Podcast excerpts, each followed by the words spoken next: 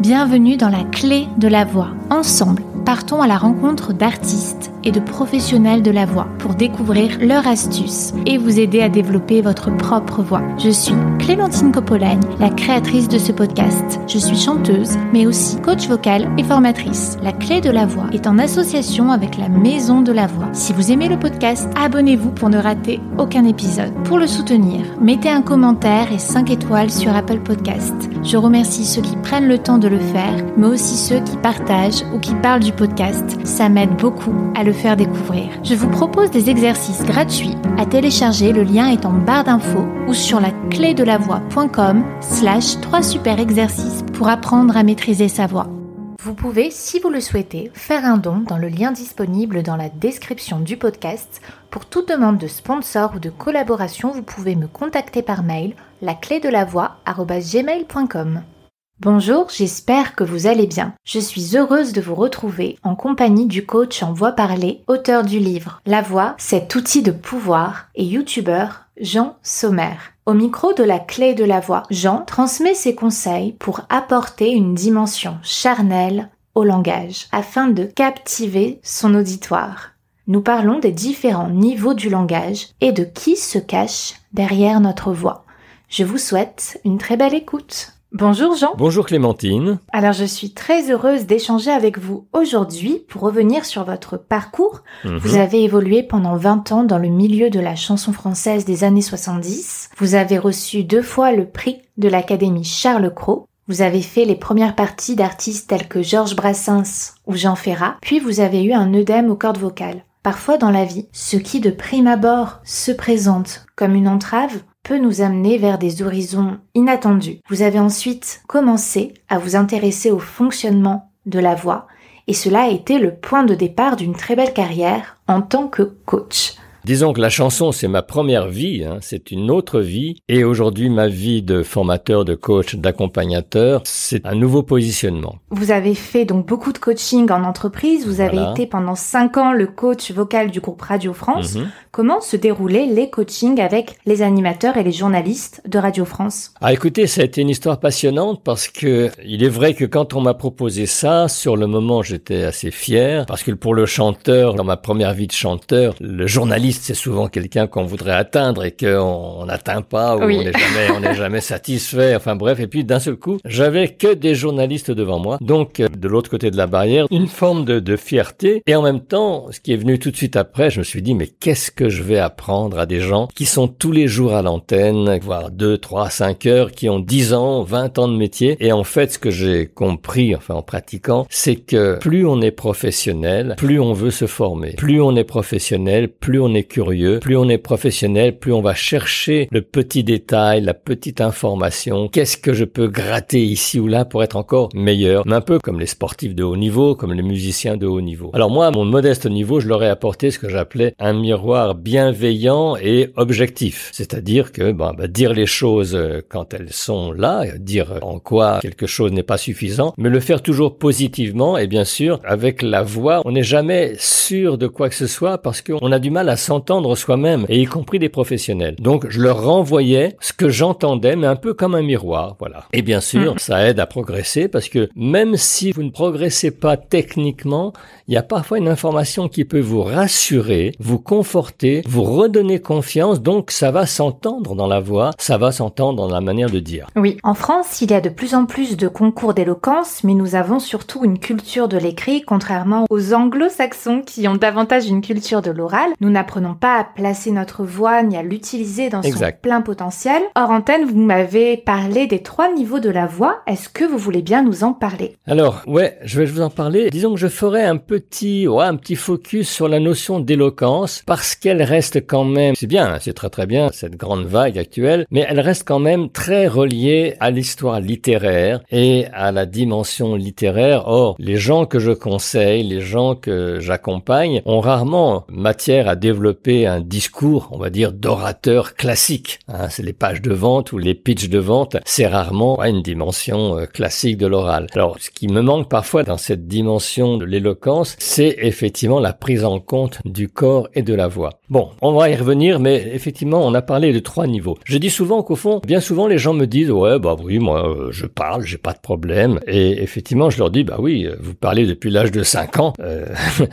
il n'y a pas de raison que vous ayez un problème. Par contre, quand c'est un professionnel qui me dit ça, euh, je lui dis, mais vous savez, même les meilleurs, euh, même euh, Federer, même Nadal n'ont pas de problème hein, au niveau où ils sont. Et pourtant, ils s'entraînent sans arrêt. Alors, il y a une petite, comment dire, une information à intégrer, c'est qu'il y a une différence entre la voix familière, celle qu'on utilise tous les jours, avec ses proches, ses enfants, ses amis, sa boulangère, son voisin, son garagiste, et on va dire une voix professionnelle ou une voix d'utilisation professionnelle dans la communication. Et sur ce sujet, il y a effectivement trois niveaux. Ce que j'appelle un, la voix par défaut. La personne ne s'interrogeait pas forcément par rapport à la voix, et d'un seul coup, elle s'entend dire qu'elle parle trop vite, ou on l'entend pas, ou elle aime pas sa voix. Et disons que ça n'était pas un sujet dans sa vie, mais les autres lui renvoient l'image qu'il faut faire quelque chose. C'est ce que j'appelle donc la prise de parole par défaut. Le deuxième niveau, c'est le niveau de gens justement qui ont conscience que leur voix est un outil et qui sont déjà dans la pratique plus ou moins ou qui se disent il faut vraiment que je maîtrise ça pour aller plus loin, plus fort, pour vendre mieux, pour avoir une meilleure relation au téléphone, pour être mieux compris et qui en font vraiment un outil pour des exposés, pour des conférences, pour des webinaires, etc., etc. C'est le deuxième niveau. Et le troisième niveau, je dirais que c'est ce que j'appelle la voix sublimée, c'est-à-dire des personnes des orateurs qui vont faire passer des valeurs supérieures qui touchent à la foi, qui touchent à l'engagement, qui touchent à l'idéal. C'est bon, les voix de Martin Luther King, d'Obama, enfin, sans vouloir ressembler ou s'identifier à ces gens-là, c'est cette quête-là de quelque chose d'un petit peu plus grand qui sort le langage du cadre simplement fonctionnel pour l'amener à un autre niveau qui est la motivation, l'engagement, la stimulation, etc., le rêve. Au fond, la voix, une voix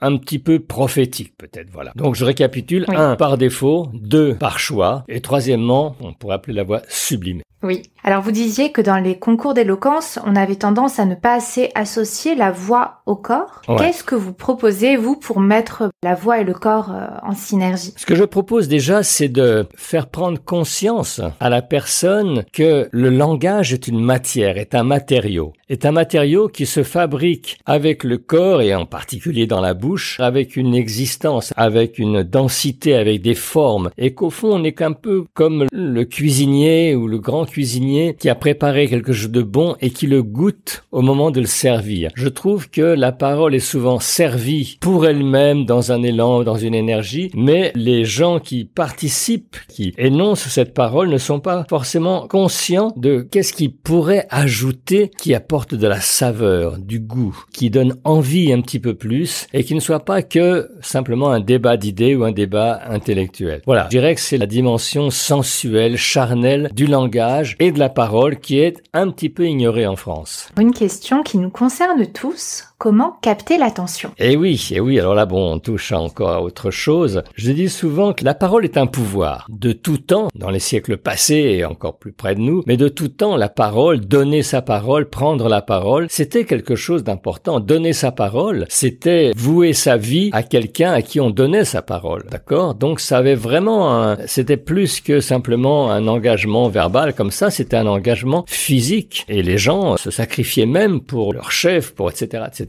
Bon, la parole est devenue quelque chose de plus léger, mais quand même, c'est un pouvoir, et c'est le pouvoir de convaincre, d'étonner, etc. Alors là aussi, je, je donne trois dimensions à ce pouvoir, parce que le pouvoir, ça fait un petit peu peur, c'est quoi? Non, c'est pas le pouvoir de forcer les gens, pas du tout. Je définis le pouvoir en trois, également en trois volets, en trois dimensions, en trois forces. Il y a premièrement ce que j'appelle le mandat. Quand on vient prendre la parole, bah, on a une légitimité, parce qu'on a quelque chose à présenter, on a quelque chose à représenter, si on est porte-parole d'une entreprise, on a un diplôme, on a une expérience, bref, on est là pas par hasard, mais on est là parce que ça va rendre service et que c'est utile. Bon, premièrement, la légitimité. Le deuxième pouvoir, c'est que quand on prend la parole, le deuxième pouvoir, c'est ce que j'appelle l'influence. Quand on prend la parole, bah, si possible, c'est justement pour convaincre, pour faire passer le message, pour faire comprendre, pour donner envie, pour stimuler, pour vendre peut-être, pour séduire. Donc, le deuxième pouvoir, c'est l'influence. Et le troisième pouvoir, c'est le charme. Quand je dis le charme, c'est que nous sommes chacune, chacun différents les uns des autres. Et au fond, il y a autant de paroles que de physique. Un jeune homme de 25 ans et un monsieur de 50 ans, c'est pas pareil. Une jeune femme, un monsieur, un grand, un petit. Bref, il y a toutes les, comment dire, notre corps parle à travers notre façon d'être, de respirer, de regarder. Donc, notre équation personnelle est une information. Et c'est important à prendre en compte. Tout ça pour dire que pour accrocher l'attention, pour intéresser, il faut prendre tous ces éléments en compte. Il n'y a pas de truc. Il y a des gens qui vont dire, ah, faut faire des silences. D'autres qui vont dire, faut regarder. D'autres qui vont dire, euh, faut parler lentement. D'autres fois, bon, tout est intéressant à partir du moment où on comprend que, effectivement, il faut faire que la personne qui nous écoute se sente intelligente ou séduite ou étonnée. Et là, on entre dans toutes les dimensions de la prise de parole. Qu'est-ce qui fait qu'on va accrocher? Bah, Déjà, le, selon le sujet qu'on traite, selon la motivation du public, selon notre humeur du jour et comment on va structurer, etc., etc. Bon, ensuite, on peut entrer dans des détails, mais je dirais qu'il n'y a pas un modèle. Chacun doit trouver son modèle. Oui. Et comment associer la voix et le message? Bah, encore une fois, la voix et le message, c'est ce qu'on fait depuis qu'on est petit. Hein. Bon, bon, sans y prêter attention. Maintenant, c'est ce qu'on va, moi, c'est ce que je travaille dans les formations, par exemple. Dans mes formations, je découpe l'approche de la voix dans, alors je, je vais vous dire que je donne que des chiffres, dans cinq dimensions qui sont 1. La posture, 2. La respiration, 3. La voix, 4. L'élocution, 5. Le mental. Bon, pour être plus précis, pour la question que vous me posez, associer la voix au message. On va oublier la voix elle-même, on va entrer dans la notion de langage. Associer la voix au message, c'est faire jouer plusieurs paramètres. Le premier paramètre, c'est soigner sa diction. La diction, c'est la manière dont les gens nous reçoivent. Et au fond, je dis souvent, la diction, c'est une politesse. C'est faire que l'autre n'ait pas à tendre l'oreille pour nous écouter. Ça, c'est une première chose. Deuxième chose, rendre son message vivant, musical, donc lui donner ce qu'on appelle de la modulation. Troisièmement, encore une fois pour associer la voix au message, c'est travailler ce qu'on appelle le phrasé. Le phrasé, c'est vouloir faire entendre ce qu'on a besoin de faire entendre. Souvent en français, il y a beaucoup de mots, il y a beaucoup de paroles. Le français est une langue qui fabrique beaucoup de, mots, parfois même un peu inutiles ou un petit peu longs. Donc le phrasé, ça va être la manière, dans notre manière de dire, de souligner un mot, en souligner un autre, mettre un petit coup de stabilo à l'oral. Et le quatrième élément, c'est bien sûr l'intonation. Voilà, bon, j'entre pas dans les détails, hein, mais voilà comment bah, associer la parole et la voix, techniquement. Nous allons écouter l'une de vos capsules. On a souvent besoin d'un plus petit que soi. Si maintenant je dis on a souvent besoin d'un plus petit que soi, tu entends que en mettant l'accent sur souvent, je mets l'accent sur le, le temps. Si maintenant je dis on a souvent besoin d'un plus petit que soi, bah, je mets l'accent sur un aspect physique de la phrase.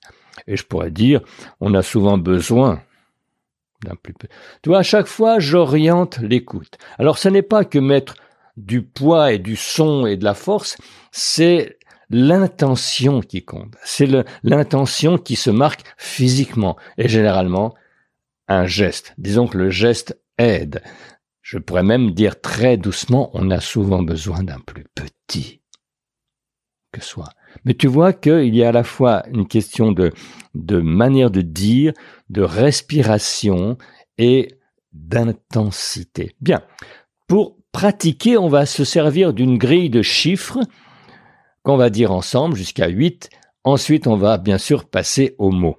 Ça va faire 1, 2, 3. Tu es prêt à compter avec moi jusqu'à 8 Ça va pas être trop difficile. On y va. Hey 1, 2, 3, 4, 5, 6, 7, 8. Ok, facile.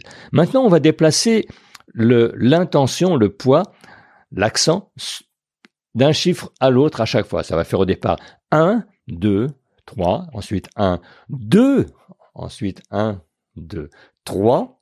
Ça va être un peu fastidieux, mais c'est important de le vivre physiquement. Tu es prêt? On y va ensemble Et 1, 2, 3, 4, 5, 6, 7, 8, 1, 2, 3, 4, 6, 7, 8, 1, 2, 3, 4, 5, 6, 7, 8, 1, 2, 3, 4, 5, 6, 7, 8, 1, 2, 3, 4, 5, 6, 7, 8, 1, 2, 3, 4, 5, 6, 7, 8. 1, 2, 3, 4, 5, 6, 7, 8. 1, 2, 3, 4, 5, 6, 7, 8. OK Bon, facile. Maintenant, on va y mettre les mots, les syllabes on a souvent besoin. Alors d'abord, encore une fois, ça va être mécanique, et ensuite on va y mettre de l'intention. Les mots à deux syllabes, on va surtout appuyer la deuxième syllabe comme souvent, comme besoin, etc. Tu es prêt? Une fois de manière égale. On a souvent besoin d'un plus petit que soi.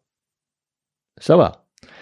Et maintenant, on va déplacer l'accent, encore une fois, d'abord d'une manière mécanique, on le refera ensuite avec du sens. On commence sur on.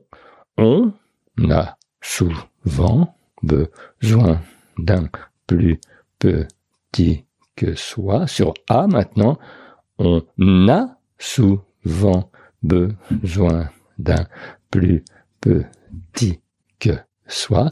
Maintenant sur souvent, on a souvent besoin d'un plus petit que soi.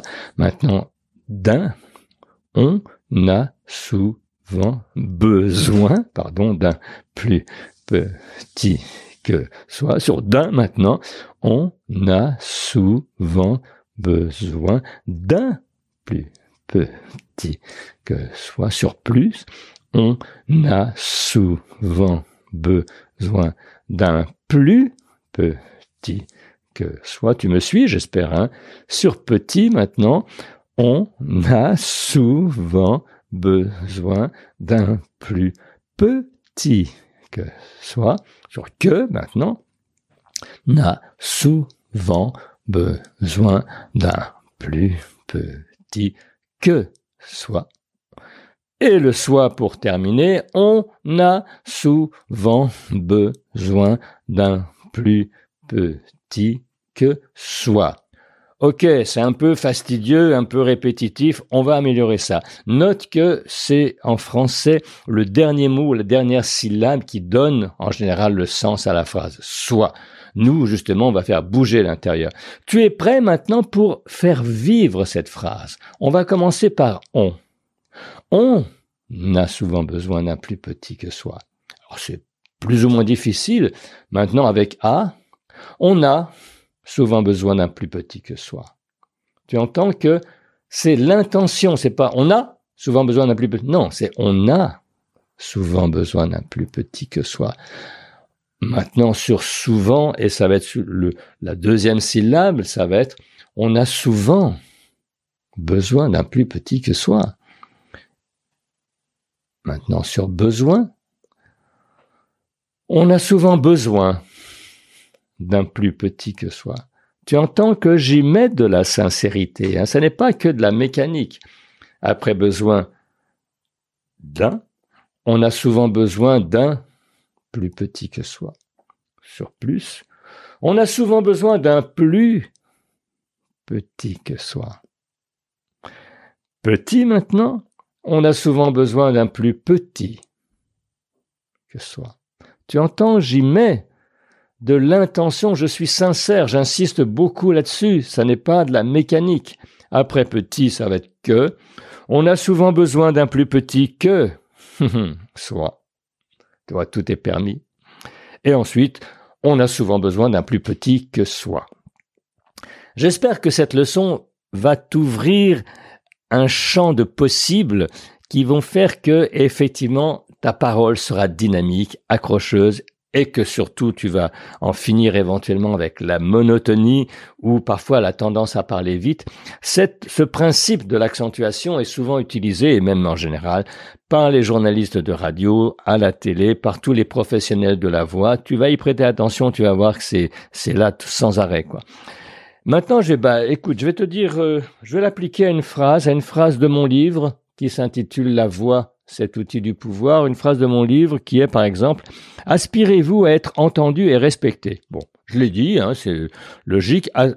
Aspirez-vous à être entendu et respecté Maintenant, je vais m'amuser à faire bouger.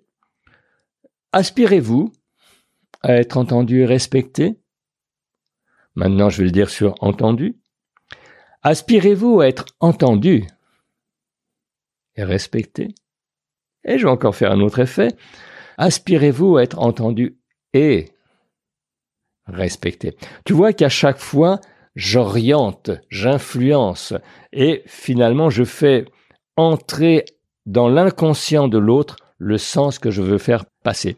Vous avez évoqué vos formations, donc est-ce que vous voulez bien nous en dire plus hein, sur les séminaires et les formations que vous proposez? Alors, il y a une formation que je donne qui pourrait s'intituler Les fondamentaux de l'expression et qui en fait s'intitule Maîtriser sa voix pour la prise de parole. C'est justement ce que je vous ai dit tout à l'heure. J'ai posé cinq paramètres, je les redis rapidement. La posture, la respiration, la voix, la parole et le mental. Beaucoup de personnes, et même la majorité, et c'est pas du tout justement une critique parce que l'expression orale ne nous est pas enseignée donc la plupart des gens sont devant une inconnue, se disent j'ai pas de voix, on ne m'entend pas, je parle trop vite, j'arrive pas à accrocher, je fais pas autorité. Bref, au fond les gens se renvoient une mauvaise opinion alors qu'ils n'ont simplement pas appris à gérer cette dimension. Donc en deux jours, c'est dire aux gens ben voilà comment ça se passe. De A à Z, voilà qu'est-ce qui se passe, arrêtez de dire du mal de vous, comprenez ce qui se passe, à quel endroit, sur quoi le travailler. Est-ce que ça va être la diction, est-ce que ça va être la respiration? Est-ce que ça va être la posture? Est-ce que ça va être le regard? Bref, donner encore une fois la boîte à outils sur deux jours. Au fond, voilà le travail. Et ce qui fait que effectivement, quand on sait quelles sont nos limites et sur quoi travailler pour s'améliorer, on ressort confiant et grandi. Ça, c'est un premier atelier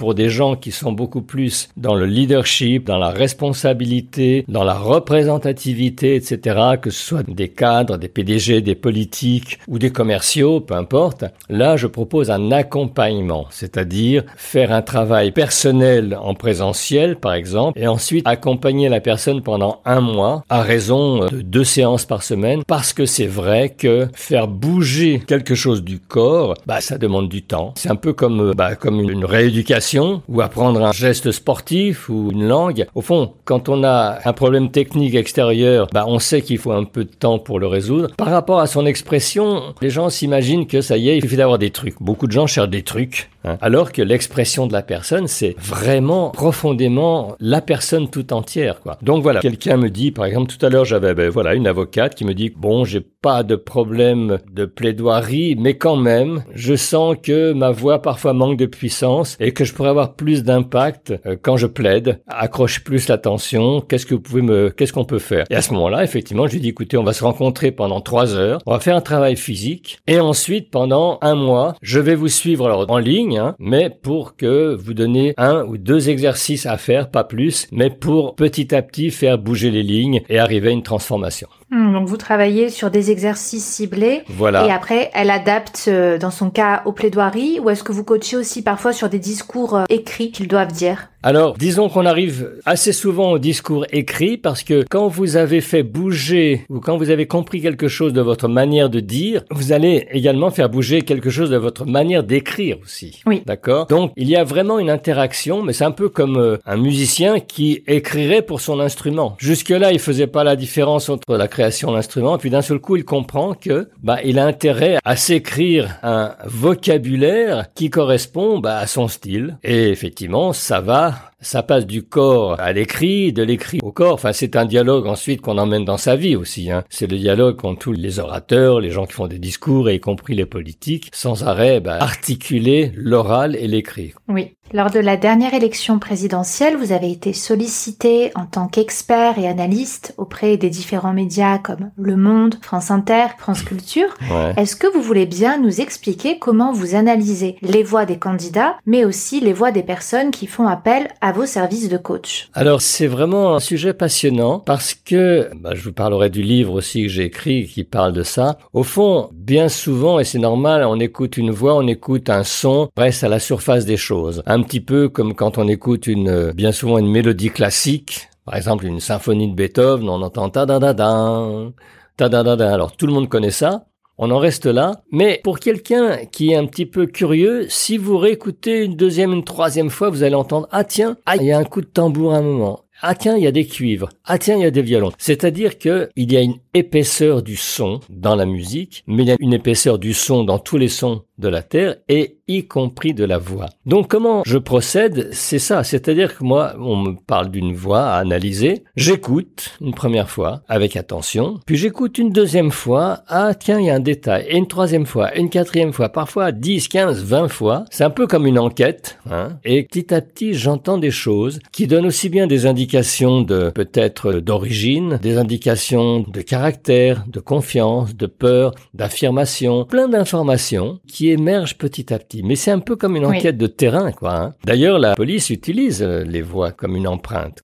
Oui, d'ailleurs, je voulais, j'ai pas réussi à avoir un expert sur le podcast pour parler de la voix dans la criminologie parce que je trouve ça très intéressant. Ben oui, ben oui, ben oui. Voilà, je procède un peu comme euh, avec un oignon dans les couches successives, quoi. Oui. Et est-ce que vous voulez bien nous parler de votre livre, La voix, cet outil de pouvoir? Ah, c'est ma fierté, ce livre. Pourquoi C'est pas que il est mieux que les autres, même si euh, ce que je dis, j'y tiens beaucoup, mais c'est parce que j'ai vraiment beaucoup, je me suis beaucoup investi dedans, beaucoup impliqué, parce que un livre, c'est, voilà, c'est quelque chose de, pour moi, c'était moins quelque chose d'assez lourd à accoucher. D'autant que j'ai... Vous avez mis combien de temps pour l'écrire? J'ai mis euh, trois ans. C'est-à-dire que je ne voulais pas écrire un livre de plus sur la technique vocale. D'ailleurs, j'avais vu un phoniatre avant, ben, un collègue qui m'avait dit, écoute, euh, tu vas pas refaire encore un livre avec des croquis, des machins, il y en a plein. Ils sont tous plus ou moins illustrés, plus ou moins beaux. Plus ça va, plus ils sont beaux, c'est vrai. Mais on connaît, quoi. Et effectivement, j'avais pas envie de faire un livre sur la technique, sur des, avec des planches anatomiques. Mais j'avais envie de créer quelque chose de beaucoup plus riche, de beaucoup plus profond. D'ailleurs, d'ailleurs, d'ailleurs, en confidence,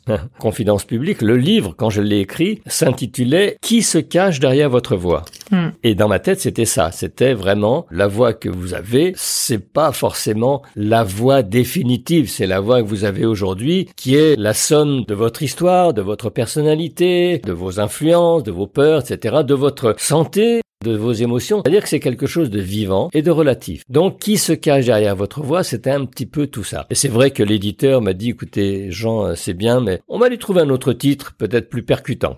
bon. La voix outil de pouvoir, comme vous coachez hein, beaucoup de leaders, je pense qu'effectivement ça leur parle plus. Oui, et puis pour moi, encore une fois, le pouvoir, c'est un mot généreux. Moi, je dis souvent, la nature n'est que pouvoir, quoi quand un arbre qui pousse, une petite fleur des champs au milieu d'un milliard d'autres petites fleurs qui poussent avec ses pétales qui s'ouvrent, elle prend sa place, elle prend son pouvoir. Je veux dire que euh, ça n'est pas quelque chose de péjoratif, le soleil prend son pouvoir. Au fond, moi j'essaie de ramener la notion de pouvoir à la notion de rayonnement, de charisme, de plénitude, de confiance, quoi. D'accord? Donc, effectivement, dire euh, la voix, c'est outil du pouvoir, bah, au fond, la voix, c'est la vibration de la personne. On dit que les yeux sont les miroirs de l'âme. Moi, je dirais que la voix, c'est la vibration de l'âme, d'accord? Hmm. Donc voilà, c'est plus que les mots, mais c'est plus que simplement avoir une belle ou pas belle voix. Enfin bon, c'est riche, quoi. Oui, oui, il y a beaucoup d'informations qui passent hein, dans la voix. On sait très vite si on va s'entendre avec telle ou telle personne. On arrive à décrypter eh des choses. Et dans le livre, j'avais envie d'aider les gens à descendre dans cette histoire euh, intime de la voix, que ce soit la voix masculine, la voix féminine. Il y a beaucoup, beaucoup de choses qu'on a oubliées, mais qui sont dans l'histoire de la voix, qui font qu'une personne parle avec une petite voix ou quelqu'un parle un petit peu mollement. Il y a plein, plein, plein d'informations qui ont une raison et que c'est passionnant de découvrir effectivement, euh, par exemple, les femmes d'un certain monde, d'une certaine élite pour des femmes d'une certaine catégorie, il était de bon ton d'avoir une petite voix légère, gentille, parce que c'était justement pas connoté euh, sexuel, sensualité, parce que c'était pas vulgaire, c'était léger. Il y a plein d'informations qui remontent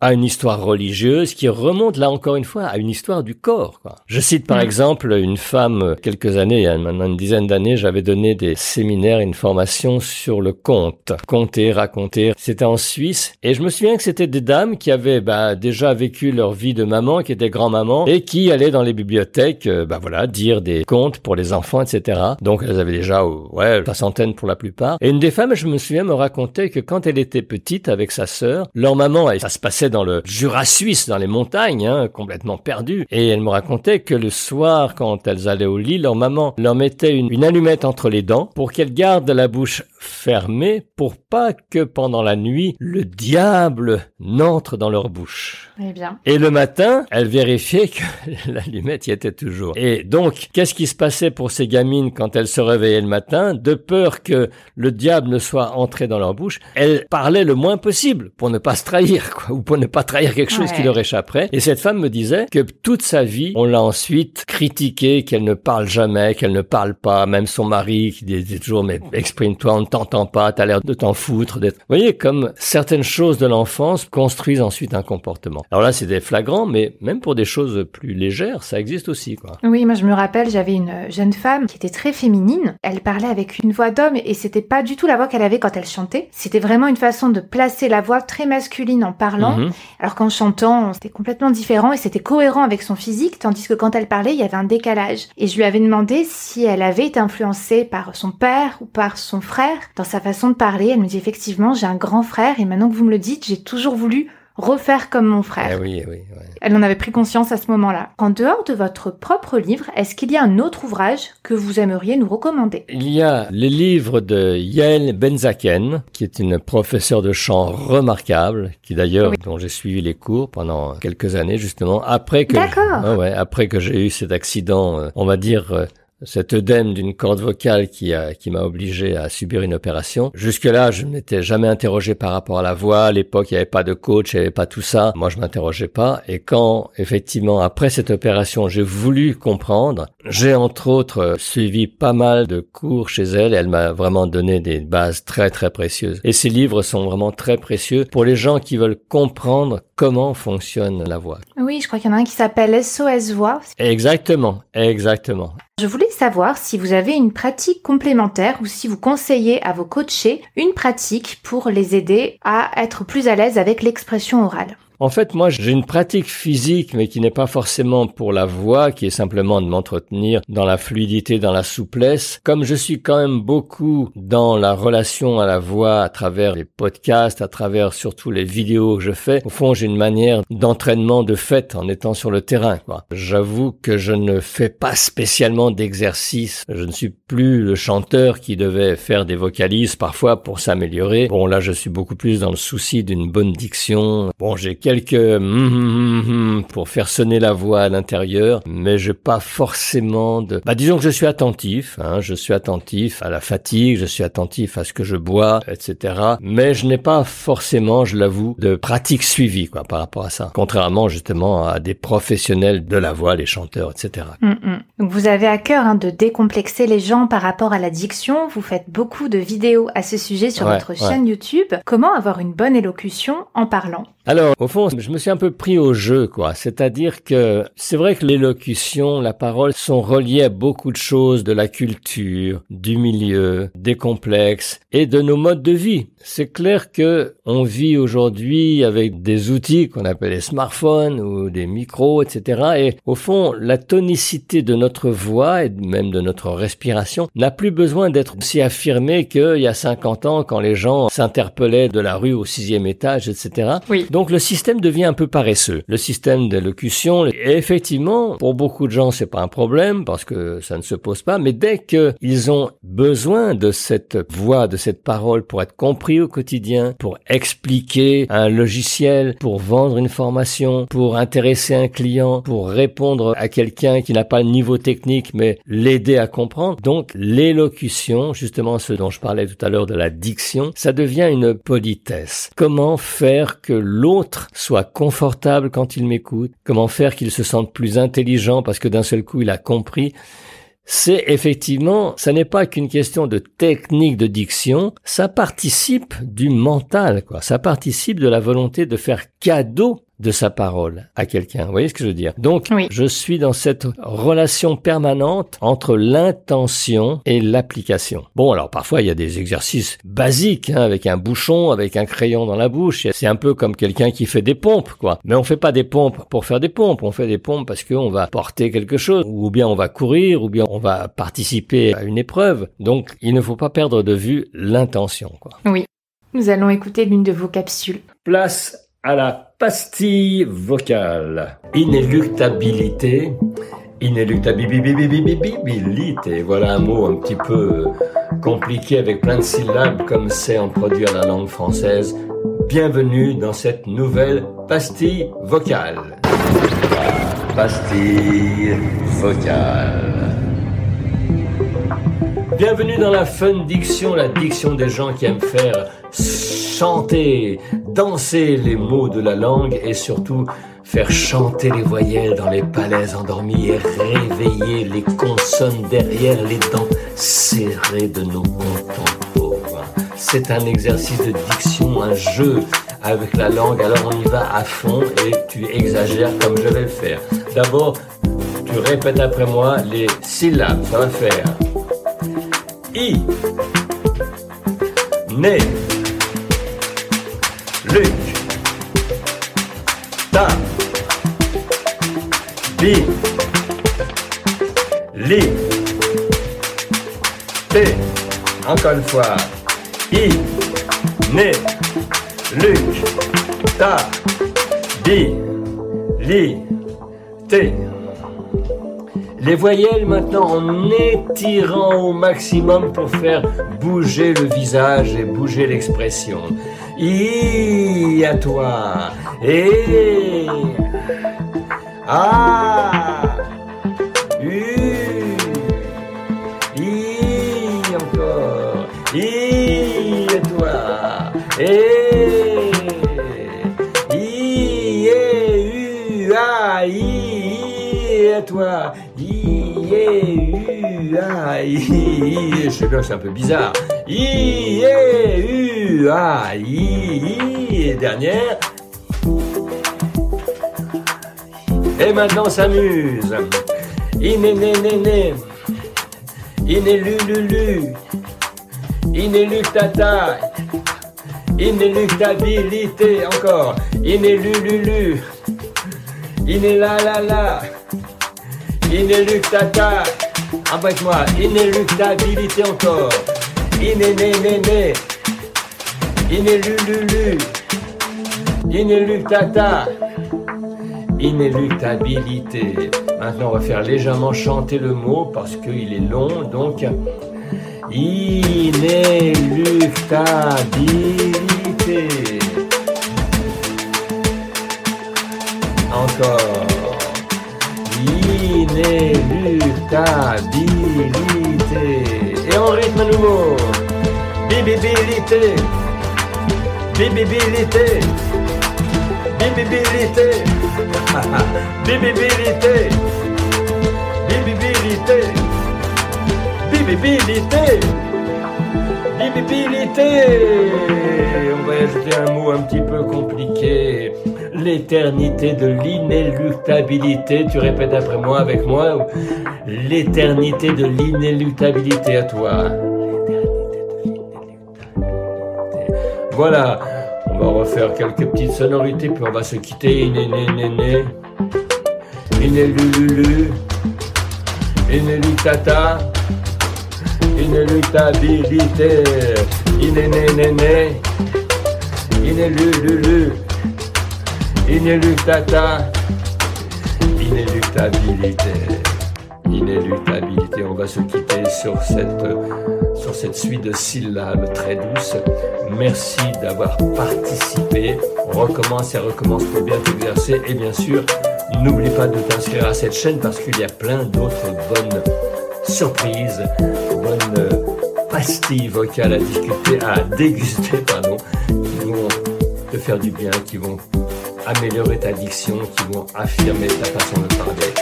Voilà, je te remercie et je te dis à bientôt.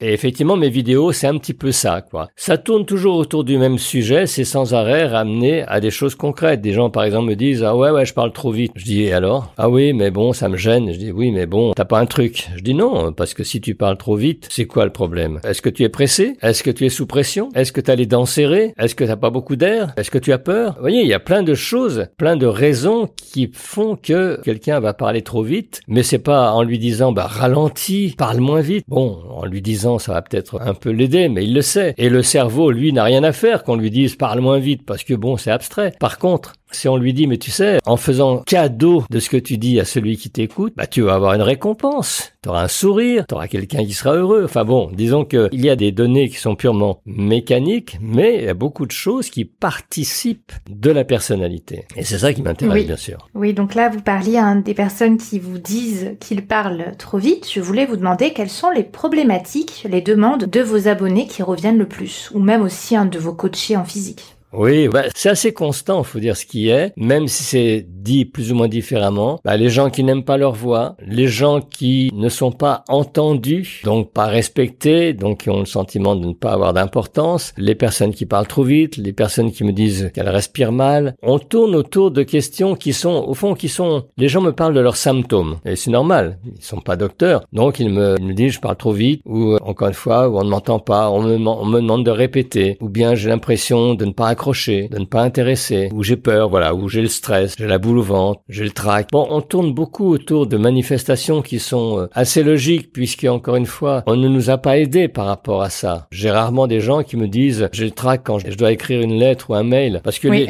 parce que l'écrit, bon bah, on sait qu'on va plus ou moins faire des fautes d'orthographe, peut-être que ça va pas être parfait, mais bon, on va le corriger. D'un coup, à l'oral, c'est comme si on passait un examen presque à chaque fois, quoi. Donc, avec ça, il y a toutes les peurs, il y a toutes les, il y a toutes les méconnaissances, encore une fois. C'est pour ça que je dis, la formation d'un week-end que je donne, c'est d'un seul coup voir que des gens repartent avec, ah bah oui, c'est ça, c'est tout ça. Ah bah d'accord, bon bah voilà, je vois de quoi ils retournent, quoi. Et c'est hum. le fait de ne pas savoir, bah, qui inquiète, parce que quand on ne sait pas, on se juge mal, on pense que les autres nous jugent mal, du coup on donne mal, etc. Quoi. Oui, en tant que coach vocal, hein, pour la partie prise de parole, ce sont majoritairement des hommes qui me sollicitent parce qu'ils voudraient avoir une voix plus grave. Et ah bah j'imagine que vous aussi, vous devez avoir cette demande. Comment les faites-vous travailler? Oui, d'ailleurs, dans la série de mes vidéos, c'est celle qui fait le plus de monde. Hein. D'accord, ça m'étonne pas. Bah oui, c'est la vidéo qui s'intitule Ajouter des graves à sa voix. Et c'est celle qui est toujours en tête, avec derrière avoir une belle voix. Enfin bon, bah je fais travailler sur euh, différentes dimensions et entre autres, je fais revenir à la résonance osseuse. C'est-à-dire que les gens dans notre culture ne s'écoutent pas, ne se connaissent pas. C'est pour ça qu'ils me disent ah, j'aime pas ma voix parce qu'on n'a pas appris à s'écouter. Et quand on apprend à s'écouter, on apprend qu'il y a deux dimensions au moins à la voix. Enfin, disons à l'écoute de la voix. Il y a la dimension aérienne, c'est-à-dire s'entendre par les oreilles, et la dimension, la résonance osseuse, quoi. Tout ce qui vibre en nous. Les cavités, les os, les cartilages. Et cette dimension-là, souvent, elle est endormie parce qu'encore une fois, on ne connaît pas et on ne pratique pas. Et l'idée, c'est de ramener, de faire revivre cette caisse, parce que c'est ça. On est beaucoup dans la bouche et dans la tête, mais il y a toute une partie de la caisse, c'est-à-dire la cage thoracique, le dos, etc., qui dort. Et cette région-là est pleine de médiums, de graves. C'est le socle de la voix. Et ça, c'est souvent endormi chez beaucoup de gens. Donc, mon travail, c'est entre autres de, de les ramener à ça, quoi.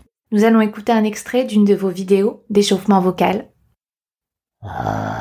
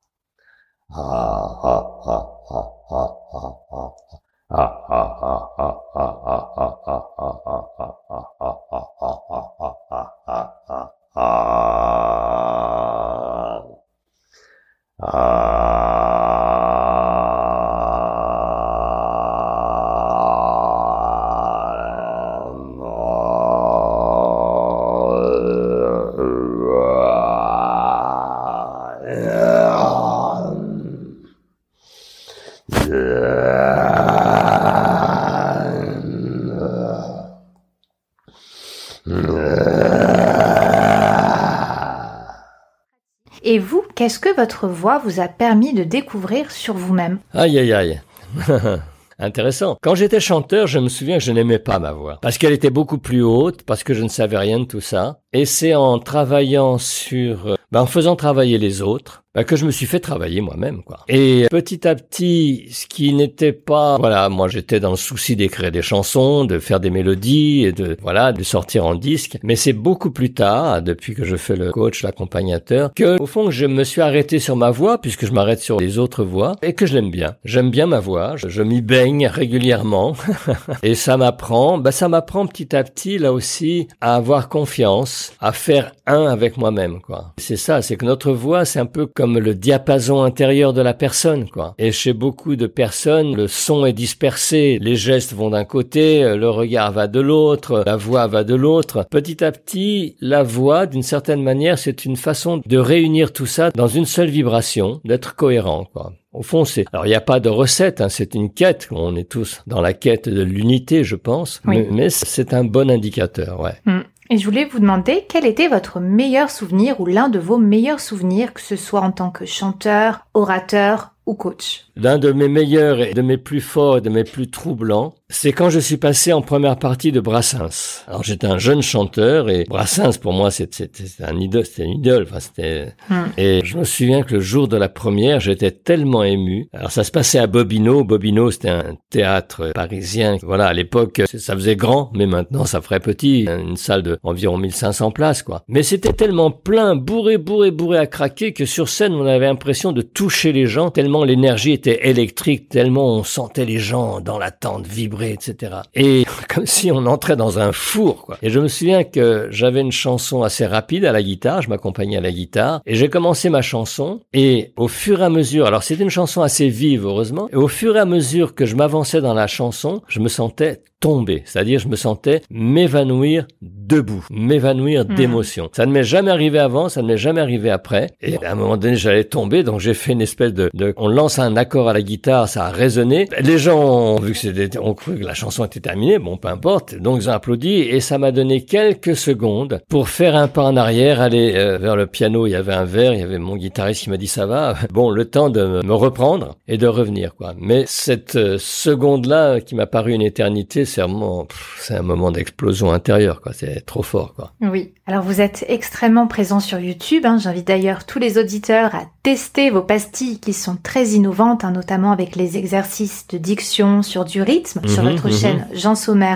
Coach vocal, comment vous organisez-vous Quelles sont vos semaines types Comment faites-vous pour être à la fois sur YouTube, coacher, écrire un livre, une newsletter, des conférences Discutez avec moi dans le podcast à quoi ressemblent vos journées, quelle est votre Bon. organisation Déjà, il y a un secret, c'est vivre longtemps, quoi.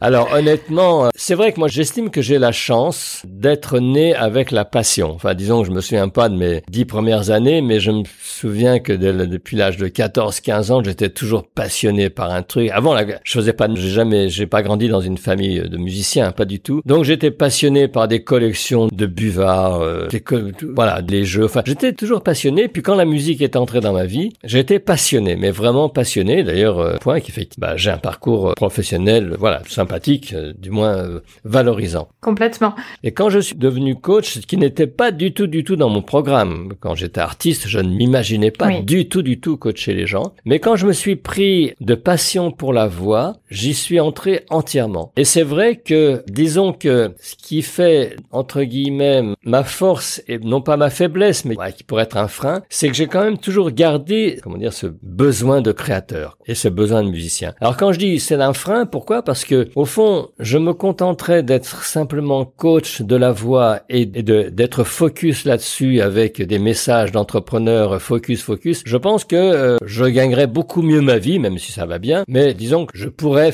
en tant qu'entrepreneur, beaucoup plus exploser mes, mes chiffres, comme on dit. Mais en même temps, c'est vrai que comme j'ai besoin, parce que sinon je m'ennuie, de faire de la musique ou de trouver des trucs, c'est vrai qu'à travers les pastilles vocales et à travers YouTube, j'explore une autre manière, je souhaite, d'amener la pédagogie. C'est-à-dire que bon, la parole, le français, l'expression sont dans notre culture souvent euh, scolaires, souvent expliquées de manière scolaire, les trois règles euh, de conjugaison, les mots qu'il faut dire, les mots qu'il ne faut pas dire. Et euh, souvent, ça m'ennuie un petit peu, quoi. Je me souviens que les deux garçons, mais quand ils étaient petits, je me suis toujours étonné, je me suis dit, mais pourquoi, pourquoi, pourquoi on met dix ans à intégrer la grammaire française pour des enfants qui sont nés en France et qui vivent en France, alors qu'ils se souviennent immédiatement de tous les titres, les noms de jeux américains, les noms de personnages, ils les captent tout de suite, ils les fixent et leur propre langue, c'est compliqué. Bon, et je me suis souvent interrogé par rapport à la pédagogie du langage, quoi. Et à ma manière, aujourd'hui, bah, je continue à m'interroger en essayant de trouver justement quelque chose qui associe le plaisir de la musique et du rythme, parce que c'est quelque chose qui est vivant, qui est permanent. Et au fond, justement, euh, comment comment faire pour que ces techniques vocales qui sont un peu souvent répétitives deviennent du fun, du jeu. J'appelle ça la fun diction d'ailleurs, pour que ça bouge et que ça stimule, quoi et qu'en fait on se met à faire de la diction mais sans même s'en rendre compte. Comme d'ailleurs en d'autres temps certains ont fait de la gymnastique en y mettant de la musique. Quoi. Vous voyez, c'est un petit peu ça. Quoi, voilà, rendre vivant quelque chose qui a priori serait un petit peu scolaire ou froid, quoi, ou ennuyeux. Oui. Alors je sais que la plupart des auditeurs du podcast La Clé de la Voix sont eux aussi des passionnés, mais malgré tout les journées, il y a un nombre ah d'heures qu'on ne peut pas rajouter. À quoi ressemblent vos journées types? Quelle est votre organisation? Alors, quand j'écrivais le livre, je ne faisais que ça. Disons que je sais que j'ai un crédit, et je le dis comme ça, j'ai un crédit créativité, énergie le matin, en gros entre 9h30 et 13h. Entre 9h30 et 13h, à l'époque où j'écrivais le livre, j'étais que dans le livre. Actuellement, je fais des vidéos pour YouTube, etc. En grande partie, je consacre cette partie de la matinée, la partie créative où l'esprit est dynamique et a plein d'idées, à ça. Et le reste du temps, l'après-midi, bah, je vais effectivement euh, suivre tout ce qu'il faut suivre, c'est-à-dire parfois l'administratif, la relation client, ou remplir des obligations. Actuellement, je suis en train de m'inscrire au label euh, Calliope. Bon, bah, ça, hmm. prend du temps. Disons qu'il y a une chose quand même importante et que je m'attribue, c'est que je ne suis pas forcément rapide, je ne fais pas forcément beaucoup de choses, mais je suis constant. Et je pense que c'est quelque chose d'important. Je pense à des entrepreneurs, je pense à des gens qui aujourd'hui, par exemple, veulent gagner leur vie sur Internet ou ailleurs d'ailleurs. C'est vrai qu'il euh, y a le temps de l'expérience le temps des essais, des tâtonnements, des erreurs, et qu'il faut, bah, il faut continuer, quoi. Et c'est bien que vous ayez le sentiment que j'en fais beaucoup, ce qui est souvent l'addition de plusieurs années qui finissent par, euh, voilà, ma, chaîne YouTube, je l'ai commencé il y a 3-4 ans. Là, j'avais presque arrêté les vidéos entre 2018 et 2020. Là, j'ai repris. Bon, et c'est vrai que quand on s'y met, c'est un petit peu, bah, oui, faut, on peut se bouger. Mais quand on en a fait plusieurs, on se retourne, on se dit, ah tiens, il y en a déjà une dizaine. Ah ouais, c'est bien, quoi. Bon, bah voilà, c'est ça aussi. La constance. Oui, la constance. ouais, ouais, ouais. Et comment faites-vous par rapport euh, aux messages enfin, Vous avez bientôt 47 000 abonnés, vous devez recevoir énormément de demandes, de conseils. Est-ce que vous arrivez à répondre? Ou c'est quelque chose que vous ne pouvez pas faire? Alors j'essaye encore de le faire. Alors c'est vrai que les gens qui viennent ne se manifestent pas forcément directement. Donc c'est pour ça qu'ils, euh, comment dire, par un canal, on les envoie sur une mailing list où ils reçoivent euh, quelques exercices gratuits. Ils ont tout le temps d'observer le bonhomme, sa pédagogie, de se tâter. Alors effectivement, j'ai pas mal de messages, euh, de demandes de conseils. Alors souvent, ce sont des gens qui sont loin et bien sûr, je peux pas donner beaucoup plus de conseils parce qu'en plus, ils n'ont pas forcément d'argent pour suivre une formation, mm. etc. Là, on fait ce qu'on peut, quoi. On fait ce qu'on peut. Souvent, telle ou telle personne a surtout besoin de dire quel est son problème. Donc moi, je renvoie un message euh, souvent positif comme ça. Mais c'est vrai pour des questions spécifiques. C'est souvent complexe, hein, parce que quelqu'un me dit, par exemple, comment je peux faire pour améliorer ma voix.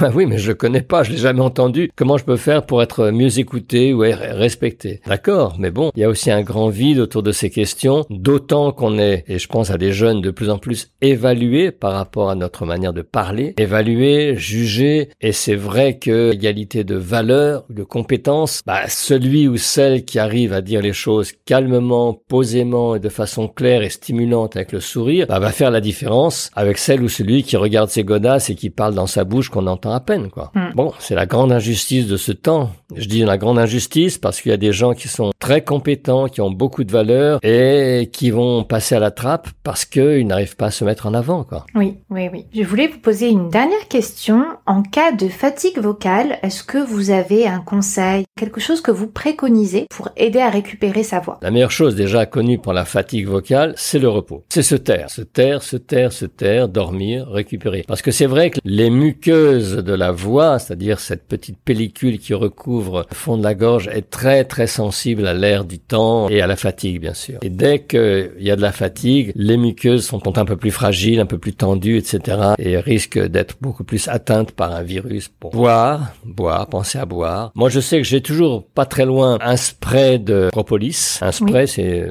une bouteille pression pour euh, envoyer dans la gorge un petit pression euh, de propolis. La propolis étant la dérivée des qui est très très bon pour la gorge. Et quand, alors ça dépend du niveau. Bon, disons qu'aujourd'hui, avec en étant sensible à ma propre voix, je ressens tout de suite s'il y a un petit point d'accroche, je vais être, je vais être mal. Donc voilà, je m'envoie du spray. Sinon, il y a une chose que je pratique euh, assez régulièrement, qui est le lavage du nez, qui s'appelle le netilota. Alors bon, pour certains c'est bien, pour certains c'est moins bien. Là aussi, il faut tester les choses. Et pour finir, je bois très très régulièrement des tisanes de thym, avec parfois un peu de miel, avec un peu de citron. Voilà quoi. D'accord, très bien. Écoutez, merci beaucoup pour tous vos conseils. Il y a une question que je pose toujours pour terminer. Qui aimeriez-vous écouter dans un prochain épisode du podcast parmi les chanteurs ou coachs francophones? Ah, qui j'aimerais écouter? Yael Benzaken? Oui.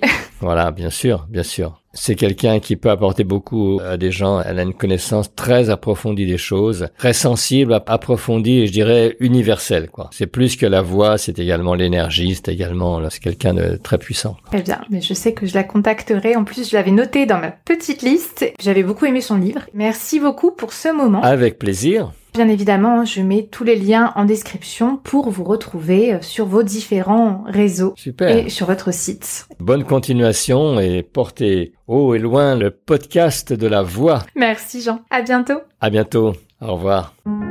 La clé de la voix, c'est fini pour aujourd'hui. Rendez-vous mercredi prochain pour découvrir les coulisses du podcast, les citations des invités. Retrouvez-moi sur Clémentine Copoline sur les différents réseaux sociaux.